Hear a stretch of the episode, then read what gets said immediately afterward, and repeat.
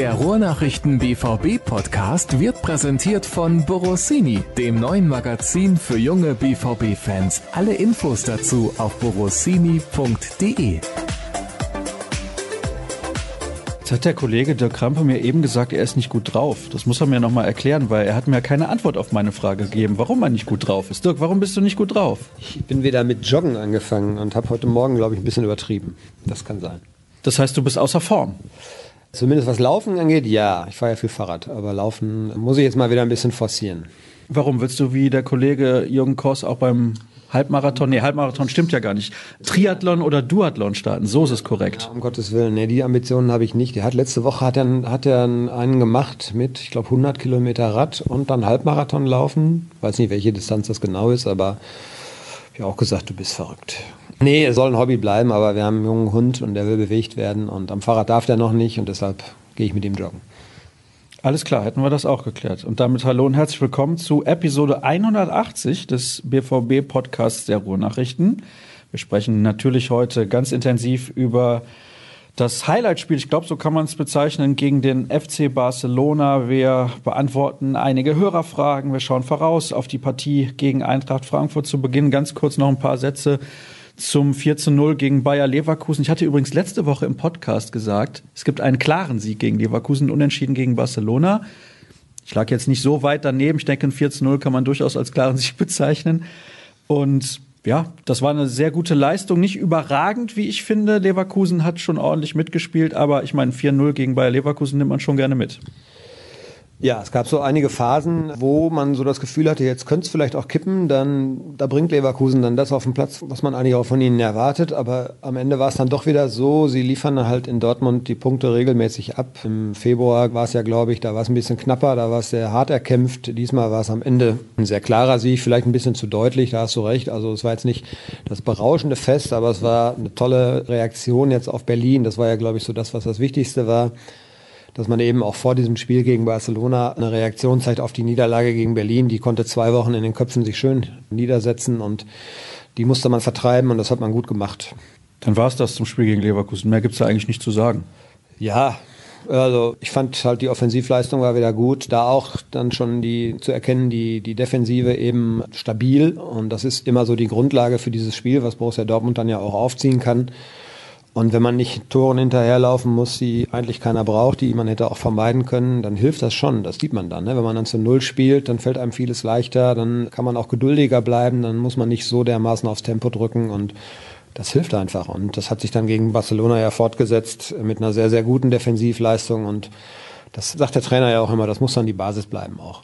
Und wenn dann selbst so gute Spieler wie Karim Bellarabi frei auf Roman Birki zulaufen und den Ball einen Meter neben das Tor setzen als Hoppelball, gut. Ich meine, mehr kann man dem Gegner dann auch nicht anbieten, damit er aus Dortmund mal die Punkte wegnimmt oder mit nach Hause nimmt. So ist es richtig. Der FC Barcelona, das ist das Spiel, auf das alle gewartet haben seit vielen, vielen Jahren. Ich habe bei Twitter gelesen, schade, dass die nicht so 2012, 2013 mal gegeneinander gespielt haben, so um den Dreh, als der BVB damals unter Jürgen Klopp seinen Höhepunkt erlebt hat in dieser Dekade. Also, ich weiß nicht, hat das Spiel deinen Erwartungen entsprochen? Fragen wir mal so. Ja, total, muss ich sagen. Also ich war ziemlich begeistert, vor allem natürlich über die zweite Hälfte. Da hat man dann gemerkt, dass so ein bisschen die Fesseln gelöst wurden, gerade auf Dortmunder Seite. Barcelona hat mich ziemlich enttäuscht. Aber das kann natürlich auch daran liegen, weil Dortmund es sehr gut gemacht hat. Die ersten 45 Minuten war, fand ich, auf taktisch hohem Niveau. Da waren zwei Mannschaften, die sehr diszipliniert gespielt haben. Da gab es nicht so allzu viele Szenen vor den Toren. Wir hatten eine Chance von Marco Reus. Das war die größte, glaube ich. Griezmann hatte so eine Halbchance, glaube ich. Ansonsten war da nicht viel. Roman Bürki musste übrigens, glaube ich, nicht einen Ball richtig halten. Das hätte er, glaube ich, vor dem Spiel auch nicht gedacht.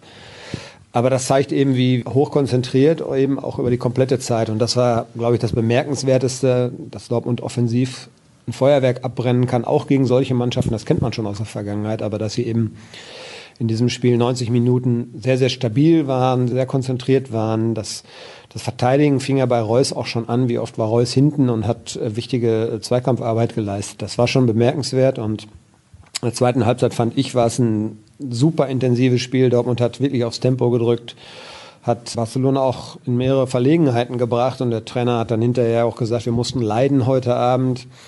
Also sie haben wirklich auch den Sieg dann gewollt. Sie haben ihn leider nicht bekommen und das ist so der Makel gewesen. Denn ja, man weiß ja nicht, wie sich das entwickelt in dieser Gruppe, wie das dann weitergeht. Vielleicht tut das tatsächlich nochmal weh. Und deshalb waren auch viele enttäuscht, viele Spieler und auch Sportdirektor Michael Zorg. Also so richtig sich freuen über diesen, dieses Unentschieden wollte sich niemand hinterher, weil man doch eigentlich gespürt hat, da war doch noch mehr drin auch. Ne? Ja, das finde ich auch. Also es gab viele klare Gelegenheiten. Natürlich den Elfmeter von Marco Reus. Ich habe vorher schon gedacht, hm, Marc-André Testegen wird den ja aus seiner Gladbacher Zeit noch ganz gut kennen. Die kennen sich aus der Nationalmannschaft. Testegen kennt auch Alcázar als möglichen anderen Schützen noch aus seiner Zeit in Barcelona im Training ich hätte tatsächlich jemand anderen schießen lassen. Aber es ist nur mein Gefühl gewesen. Hast du das auch irgendwie gedacht im Ansatz? Ich habe mich ein bisschen gewundert, auch dass Alcázar nicht schießt. Habe dann gedacht, okay, spezielles Spiel für ihn gegen seinen Ex-Verein und vielleicht will man ihm das dann auch nicht zumuten. Und Reus wollte Verantwortung übernehmen, finde ich auch gut. Als Kapitän ist es vielleicht auch sogar seine Aufgabe. Er ist ja eigentlich auch ein relativ sicherer Schütze. Also es war, glaube ich, jetzt ein dritter Verschossener von 17, die er im Trikot von Borussia Dortmund äh, geschossen hat in Pflichtspielen. Die Quote ist jetzt so schlecht nicht, aber in so einem Spiel tut es natürlich richtig weh. Ja, und Ter Stegen hat, glaube ich, vier, in, vier der letzten sechs in der Champions League, die Statistik habe ich irgendwo gelesen, gehalten. Sagt alles. Ne? Und er stand ja auch unter Druck, das muss man ja auch mal sagen, nach dem, was im Vorfeld gelaufen ist, mit seinen offensiven Aussagen in Richtung Manuel Neuer. Äh, dann spielt er in Deutschland, in Dortmund, dann auch noch vor der Süd mit dem Elfmeter in der zweiten Halbzeit. Also das war schon eine besondere Situation auch für Testegen und ja, er hat da seine ganze Klasse gezeigt, das muss man schon sagen. Testegen hat komplett abgeliefert. Er hat ja nicht nur diesen Elfmeter gehalten, ja. sondern andere Situationen auch noch geklärt. Absolut. Er hat ja, also das war ja ein Privatduell äh, mit Marco Reus. Ich glaube, Reus hatte vier, fünf richtig gute Gelegenheiten und er war sehr, sehr präsent. Das ist dann, glaube ich, auch tatsächlich so eine Geschichte, das hat der Reus auch nicht jede Woche, dass ihm ein Torwart gegenüber steht, der so eine Ausstrahlung hat. Und das macht dann auch als Stürmer was mit dir. Ne? Und ich weiß jetzt nicht, ob er deshalb äh, gezaudert hat oder was auch immer. Der Elfmeter fand ich, er hat ihn selber gesagt, er wäre wär schlecht geschossen gewesen. Ich fand ihn gar nicht so schlecht. Aber er hat es natürlich gut gemacht, muss man sagen. Und bester äh, Katalane aus Deutschland an diesem Abend. Also er hat denen schon den Punkt gerettet. Ist natürlich klar, dass du als westdeutscher Journalist Marc-André Testegen verteidigst. Ja, das habe ich jetzt auch gelesen und die süddeutschen Kollegen stehen nicht so hinter Manuel Neuer, wie sie das eigentlich müssten. Und äh, ja, sollten sie sich mal zu Herzen nehmen, wir Westdeutschen. Wir halten da mehr zusammen. Aber eigentlich ist Manuel Neuer ja auch ein Westdeutscher. Ne? Das darf man ja nicht vergessen. Also ich glaube nicht, dass die sportliche Fähigkeit von Manuel Neuer irgendwie in Frage steht. Er ist ja auch wieder in einer besseren Form, als er das war nach seiner Verletzung. Nur, dass er halt damals direkt einen Freifahrtschein von Jogi Löw bekommen hat. Ich glaube, das war einfach eine, eine Sache, die hätte so nicht passieren dürfen. Ja, ich habe das schon gesagt. Löw ist ja bekannt für Treue gegenüber den Spielern, die, denen er viel zu verdanken hat. Das war bei Podolski nicht anders. Äh, dem hat er ja sehr lange die Stange gehalten, obwohl er sportlich vielleicht nicht mehr so den Wert hatte. Das ist jetzt bei Neuer auch so gewesen. Ich glaube, Neuer hat natürlich auch ein Stück weit äh, diese, diese Unterstützung verdient, weil er hat in den Jahren zuvor Deutschland zum Weltmeistertitel ja auch gehalten, so muss man das ja sagen. Und er hat grandiose Spiele abgeliefert. Er ist auch ein sehr guter Torwart. Ich glaube aber, dass der, der, der Umgang mit Ter Stegen einfach nicht gut war. Ja? Man hätte vor der WM 2018 sagen können, Neuer hat ein Jahr lang nicht gespielt, da war er verletzt. Woher soll die Form kommen? Und dann belohne ich mal diesen Torwart, der in einer Mannschaft wie dem FC Barcelona Weltklasseleistungen zeigt.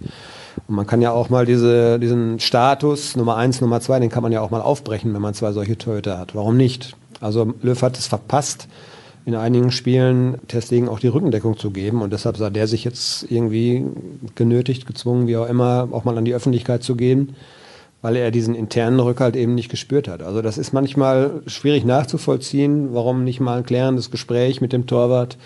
Und du bist mein Mann für die Zukunft. Jetzt gibt es ja schon die Gerüchte, Neuer will nur bis 2020 in der Nationalmannschaft spielen. Hätte man ja auch dann so mal formulieren können. Danach bist du dann unsere Nummer eins. Wie auch immer. Also ich könnte mir jetzt vielleicht auch vorstellen, dass er bei den nächsten Freundschaftsspielen, das ist ja eins in Dortmund, dann vielleicht mal seine Chance bekommt. Verdient hätte es auf jeden Fall. Diese ganze Diskussion tut ihm, weiß ich nicht, der Ruhe einfach nicht gut. Ja? Und dass der DFB dann nicht glücklich ist, damit hat Uli Hoeneß sicherlich recht. Und äh, ansonsten aber muss man auch sagen, hat er schon so ein eigenes Weltbild. Das kann, glaube ich, nicht jeder so nachvollziehen. Nicht nur wie hier in, in Westdeutschland nicht. Ja, in der Tat. Und Kommunikation ist nicht die Stärke des DFB. Ich denke, so können wir es auf jeden Fall zusammenfassen. Kommen wir zurück zum Spiel gegen den FC Barcelona. Wir sind ein wenig abgeschweift, aber ich fand, das konnten wir ruhig mal hier einbringen. Barcelona hast du eben gesagt, hat dich ein wenig enttäuscht. Warum? Sie haben sehr viel auf Ballbesitz gesetzt, hatten aber überhaupt kein Tempo in ihren Spielen, keine überraschenden Aktionen. Man hat so ein, zwei Mal blitzte das dann auf, so Mitte der ersten Halbzeit, wo sie ein bisschen stärker wurden, wo man dann gesehen hat, was da möglich ist, wenn sie ihr Kombinationsspiel richtig aufziehen. Aber wenn man mal die Hochkaräter sieht, äh, eigentlich hat mich nur De Jong nicht enttäuscht. Ansonsten Arthur war natürlich im Mittelfeld auch gut. Also diese Achse da im Mittelfeld, das ist schon klasse in Europa, das muss man wirklich sagen. Aber Griezmann habe ich nicht gesehen, Suarez war bei Hummels in guten Händen. Der junge Stürmer auf der rechten Seite hat dann so ein bisschen Lehrgeld bezahlt und auch Messi, als er hinterher reinkam, da sieht man einfach, dass äh, er auch gerade natürlich nicht in, in Bestform sein kann. Und vielleicht war es auch ein perfekter Zeitpunkt, um diese Mannschaft zu kriegen. Beim Rückspiel wird es dann ein bisschen anders sein, wenn dann vielleicht alle wieder fit und auch eingespielt sind und im Rhythmus sind. Aber an diesem Abend war Borussia Dortmund auch besser, ganz klar besser. Und das ist eigentlich das, was mich ein bisschen verwundert hat, denn äh, ich halte diese Mannschaft eigentlich für sehr, sehr stark. Und das haben sie aber in Dortmund eben nicht auf den Rasen bekommen. Gerade hast du Mats Hummels angesprochen im Duell mit Luis Suarez, der klare Sieger gewesen, eigentlich immer der klare Sieger gewesen. Er hat hinterher gesagt, er kann sich an einen verlorenen Zweikampf gegen Suarez erinnern, aber ja, offiziell hat er, glaube ich, keinen Zweikampf verloren. Und das sind so Spiele, für die man Mats Hummels geholt hat. Und ich meine, eine bessere Leistung als er an diesem Abend als Abwehrspieler. Jetzt geht es nicht darum, dass man vorne vielleicht dann sogar noch mal einen macht oder wie auch immer. Aber als Abwehrspieler kann man eigentlich nicht bringen. Ja, so ist es. Also ich fand ihn sehr imponierend und das ist eigentlich auch genau das, was sich alle erhofft haben. Die Kritiker haben so ein bisschen daran gezweifelt, dass er überhaupt in der Lage ist, so eine Leistung nochmal zu bringen. Ähm, es gab ja auch Phasen in Dortmund, wo er nach Sommerpausen sehr, sehr lange immer gebraucht hat. Man merkt, er ist total motiviert. Und das ist das, was er auch versprochen hat, dass er sich hier voll reinhängt und tadellos. Also es war eine, war eine Top-Leistung und äh, man muss ja ehrlich sagen, wenn, wenn er so spielt, dann gibt es in Deutschland auch nicht viel bessere Innenverteidiger. Na, dann kann man jetzt vielleicht diese Schnelligkeitsdiskussion wieder anführen, aber die finde ich ist auch so ein bisschen nur die halbe Wahrheit, denn er gleicht viel einfach aus durch seine Intelligenz, weil er einfach sieht, wie eine Situation sich entwickeln könnte und weil er das vorhersieht und dann ist er bärenstark. Er war in den Zweikämpfen sehr präsent, war eigentlich immer einen Schritt schneller und äh, hat auch nicht nachgelassen. Und selbst hinterher hat es so ein bisschen gesagt, als so in der 80. Minute dann die, die Kräfte so ein bisschen schwanden, da wurde es dann vielleicht ein bisschen wackeliger, aber das hat man eigentlich von oben auf der Tribüne jetzt so gar nicht empfunden. Also das war schon sehr souverän und ja, er hat überall, glaube ich, eine glatte 1,0 bekommen und das war auch komplett gerechtfertigt. Denn äh, viel schwerere Spiele gibt es ja auch im Mannschaftsfußball so nicht. Ne? Ja, das ist so gegen so bewegliche Spieler auch. Das ist ja dann etwas, wo man sagen könnte, da hat Hummels vielleicht Schwierigkeiten, aber das hat er herausragend gelöst. Sehr viel antizipiert, auch immer super gewesen im Zweikampf mit dem Timing und so weiter. Also hat ein paar tolle Bälle auch abgelaufen, dann wo die Barca-Spieler gar keine Chance mehr hatten, noch irgendwie Gefahr auszustrahlen. Hast du noch irgendwas zu diesem Spiel zu sagen? Denn ich hätte noch eine Anschlussfrage, was die Gruppenkonstellation insgesamt angeht. Nee, dann mal los. Also es ist so, Inter lag ganz, ganz lange zurück, hat erst in der Nachspielzeit zu Hause gegen Slavia Prag den Ausgleich gemacht. Eins zu eins ist das Spiel ausgegangen und nun haben wir im Vorfeld ja gesagt, die Spiele gegen Slavia sind die Muss-Spiele. Da müssen sechs Punkte her, wenn man in dieser Gruppe weiterkommen möchte. Jetzt spielt Dortmund das nächste Spiel auswärts bei Slavia Prag. Da drei Punkte und die Konstellation ist eine sehr, sehr gute, auch wenn man einen Sieg verpasst hat gegen Barcelona. Ja, man kann das immer von zwei Seiten sehen. Auf der einen Seite kann man natürlich sagen, Slavia scheint jetzt nicht so das Kanonenfutter zu sein, was man so vielleicht vorher erwartet hatte. Das macht es also vielleicht dann nicht einfacher. Auf der anderen Seite scheint Inter vielleicht dann nicht ganz so stark zu sein, wie man es vorher erwartet hatte. Also es ist jetzt nichts passiert. Ne? Man hat ein Spiel weniger.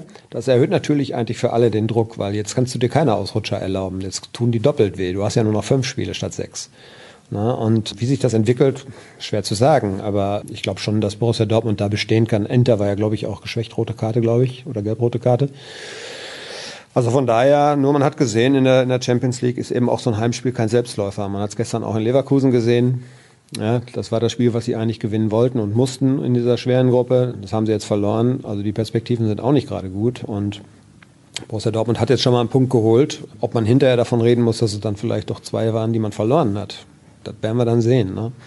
Also ich bin schon sehr gespannt, wie sich das entwickelt und dieses nächste Spiel in Prag, ich glaube am 2. Oktober wird es gespielt, ist dann schon ein absolutes Schlüsselspiel. Aber da drei Punkte und ich bleibe dabei. Das sieht sehr gut aus, zumal Inter ja zeitgleich dann in Barcelona spielt. Also es könnte auf jeden Fall gut ausgehen für Borussia Dortmund. Es war ein verheißungsvoller Start. Kommen wir zu den Hörerfragen und die erste kommt von Pierre. Bisher hat Favre Brandt immer als Außenbahnspieler aufgeboten. Vorgestern konnte man nicht nur bei seinem Lattenschuss aber sehen, wie gerne er aus der Mitte kommt. Macht es Sinn, ihn gegen defensivere Frankfurter auf die Acht zu stellen oder waren Delanys Leistungen zu gut dafür zuletzt?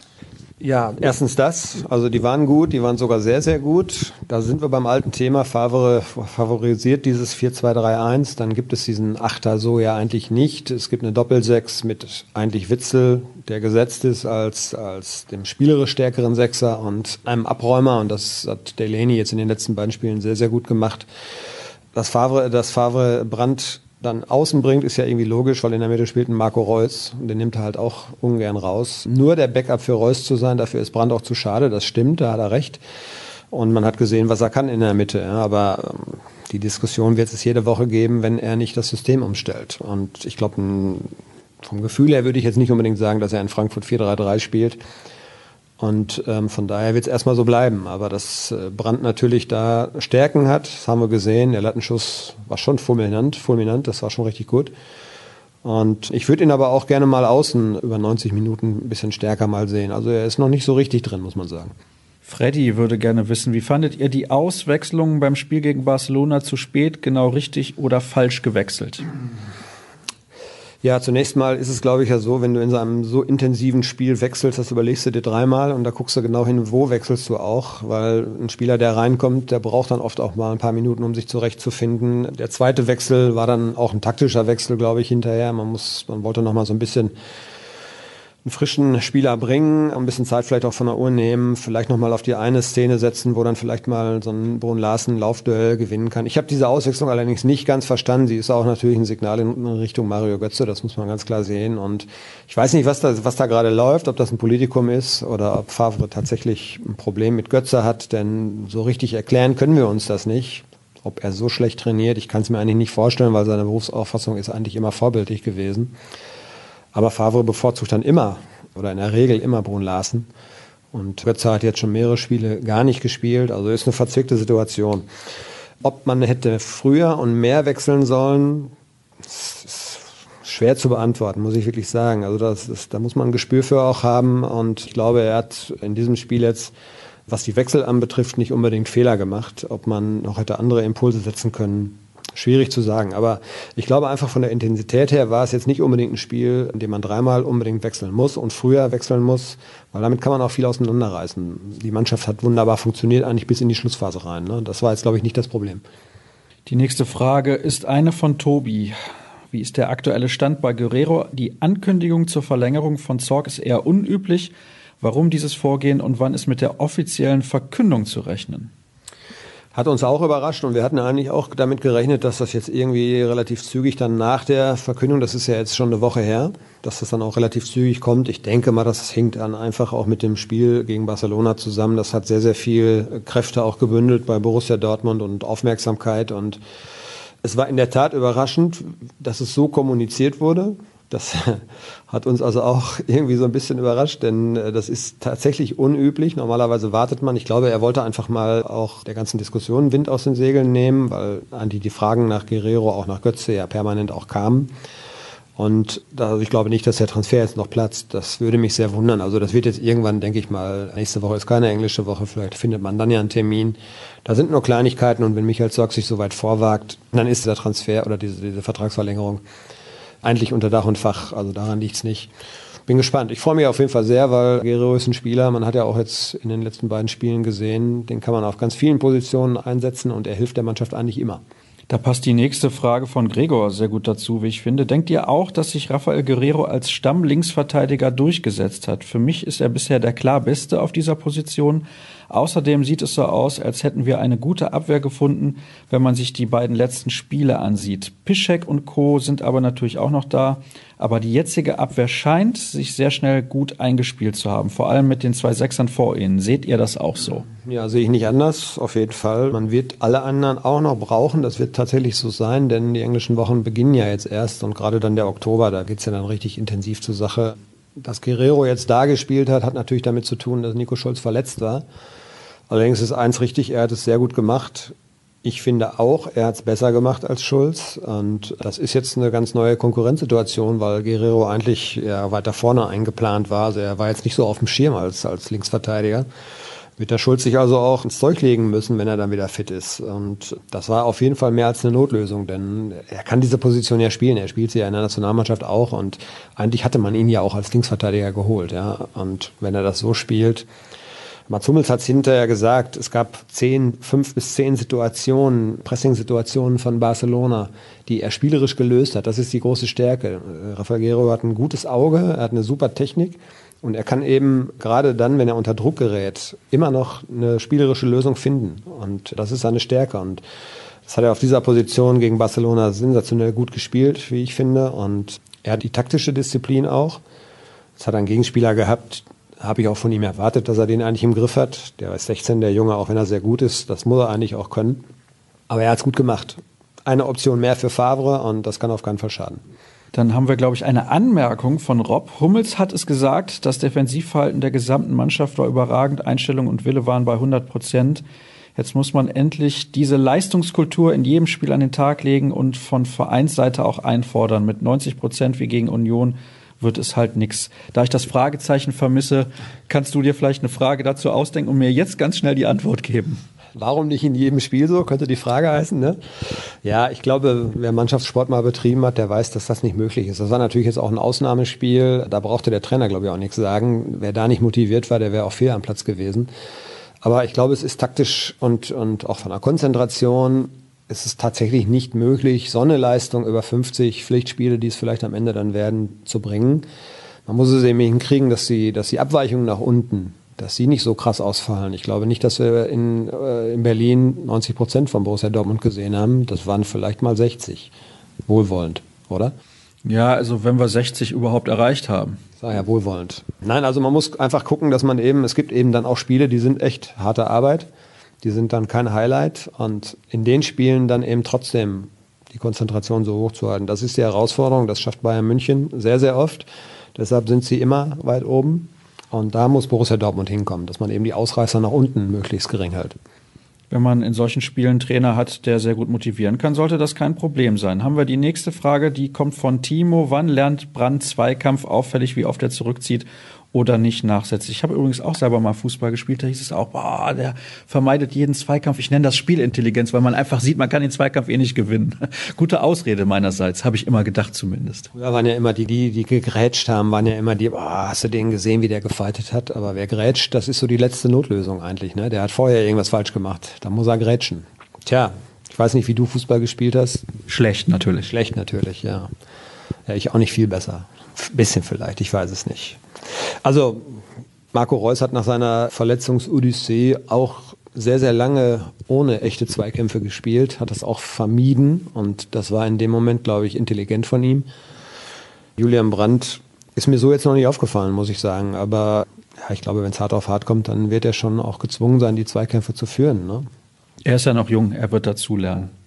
Lars kommt nochmal auf das Thema Mario Götze zurück. Da noch keine Frage über Götze gestellt worden ist, wage ich es jetzt mal. Es ist ja bekannt, dass ich zwar kein Fan von ihm bin, schreibt er, finde es aber trotzdem unerklärlich, dass er zurzeit so gar keine Rolle spielt, noch nicht mal als Einwechseloption. Woran liegt es eurer Meinung nach? Ist es eine Frage des Systems, das sich ja nicht geändert hat? Hast du eben schon drüber gesprochen, Dirk? Sind es schlechte Trainingsleistungen? Kann ich mir ehrlich gesagt auch nicht vorstellen, dass die so schlecht sind, dass man ihn nicht mal einwechselt. Ist es zu große Konkurrenz? Jakob Brun Larsen, hm, habe ich so meine Zweifel, ob der so ein großer Konkurrent ist oder ist es gar ein Denkzettel für das Nicht-Unterschreiben eines neuen Vertrages? Will man ihn im Winter noch loswerden? Übrigens, Da kurz die Anmerkung, es war zu Saisonstart im letzten Jahr auch so, dass er am Anfang wenig gespielt hat und dann gegen Mitte der Hinrunde ist er so eigentlich durchgestartet und in der Rückrunde war er dann richtig gut. Das war das Spiel Augsburg. Ich weiß nicht, der wievielte Spieltag es war, aber das war nicht an den ersten zwei, drei Spieltagen. Also das war auch schon Ende September, Anfang Oktober, denke ich mal. Müsste ich nochmal nachgucken.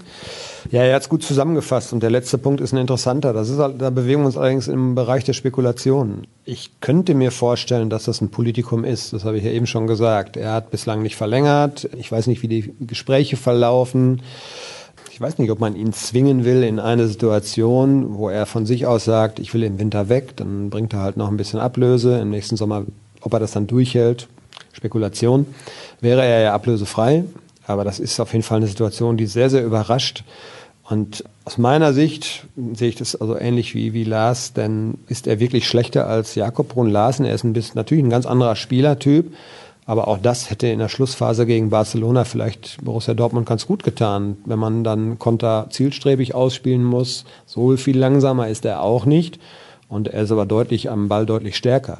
Ja, und mich hat sehr gewundert, es war schon in Berlin irgendwie so ein kleines Signal, und jetzt ist es unübersehbar, das ist klar. Also irgendwas ist da im Busch. Was genau können wir leider nicht sagen, denn so viele Trainingseinheiten sehen wir nicht und es wird uns keiner verraten, ob der so schlecht trainiert und es wird uns natürlich auch keiner sagen, den setzen wir jetzt absichtlich auf die Bank, damit er äh, im Winter äh, von sich aus sagt, er will gehen. Also komische Situation und es tut mir ein bisschen leid für ihn. Auf der anderen Seite, so ist Profigeschäft. Da hat es schon andere erwischt, ne?